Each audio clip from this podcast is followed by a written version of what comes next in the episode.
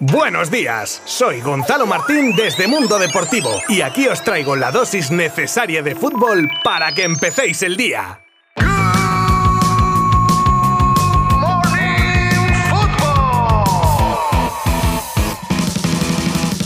Hola, hola, sed bienvenidos al nuevo episodio de Good Morning Football, vuestro podcast que de lunes a viernes os trae las noticias más destacadas del día. Y hoy no va a ser una excepción. Por supuesto, tendremos una pequeña dosis de la celebración del Mundial ya en territorio argentino y se ha liado parda, ahora os cuento. Pero también tenemos los primeros partidos del regreso de la Copa del Rey, conflictos en la selección francesa, palabras de Xavi Hernández, el bombazo del día con la salida de Isco del Sevilla y la inclusión de Cristiano Ronaldo en el peor once del Mundial, lo que le faltaba. Os hablo un día más Gonzalo Martín desde Mundo Deportivo. ¡Comenzamos!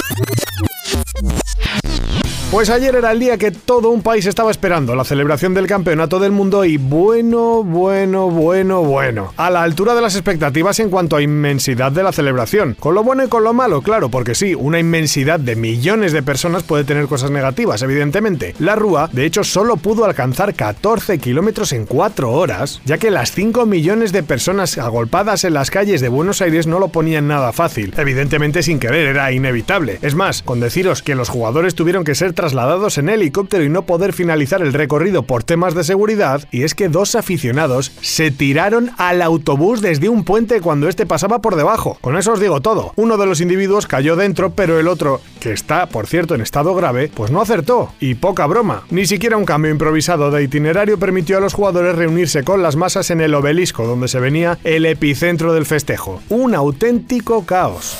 Algo nada caótico, por el contrario, es más, bastante especial, ha sido la carta que Leo Messi ha escrito en una publicación en su Instagram. Una carta que ha tocado el corazoncito de todos los argentinos y en la que ha tenido unas palabras para acordarse de Maradona diciendo que el Diego los alentó desde el cielo. Da gracias a todo el país y en especial a aquellos que han formado parte de su carrera deportiva. Tenéis la carta íntegra en la noticia ubicada en nuestra página web.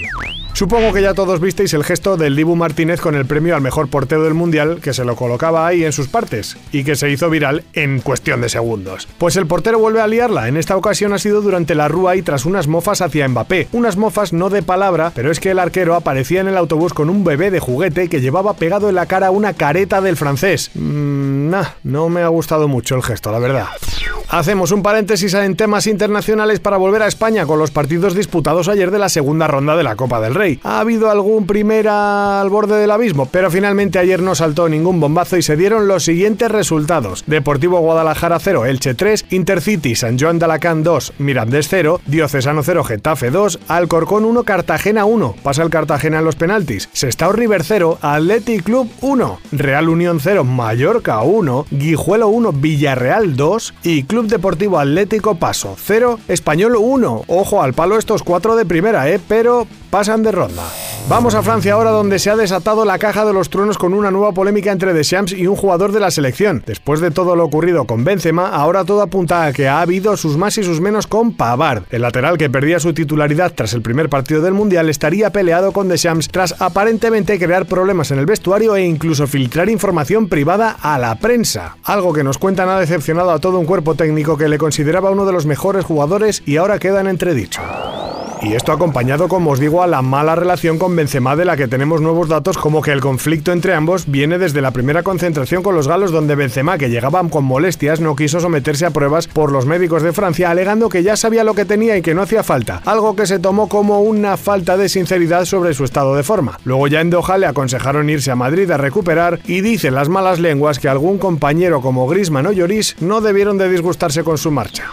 Tras muchas especulaciones sobre lo que le deparará al Barça en este mercado de invierno, tenemos palabras de alguien más que autorizado en este tema, como es el entrenador del primer equipo, Xavi Hernández. Y es que en una entrevista a Barça TV ha dicho que ha tenido conversaciones con Mateo Alemán en las que le ha dicho que está contento con la plantilla que tiene actualmente y le ha pedido no tocarla demasiado, que son una familia y que está muy contento con lo que tiene. Aprovecha también para reforzar su idea de que vuelven con ganas y con la ilusión de ganar la liga como prioridad. Tras las últimas noticias de las tensiones entre Isco y Monchi, ahora marca adelanta que el centrocampista malagueño, que firmaba por dos temporadas en verano, sería cortado, usando terminología NBA. Vamos, que se le rescinde el contrato con el club hispalense de manera inmediata, todo tras haber disputado nada más que 19 partidos y marcando un gol en Champions.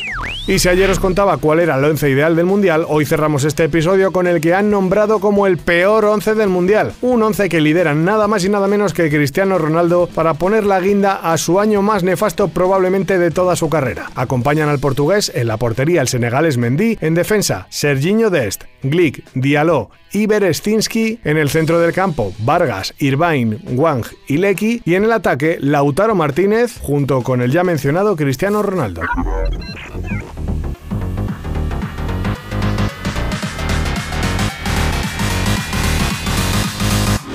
Esto es todo por hoy amigos, thank you very much, se agradece vuestra compañía como siempre y mañana volveremos con mucho más, así que por aquí os espero, abrazo virtual, adiós.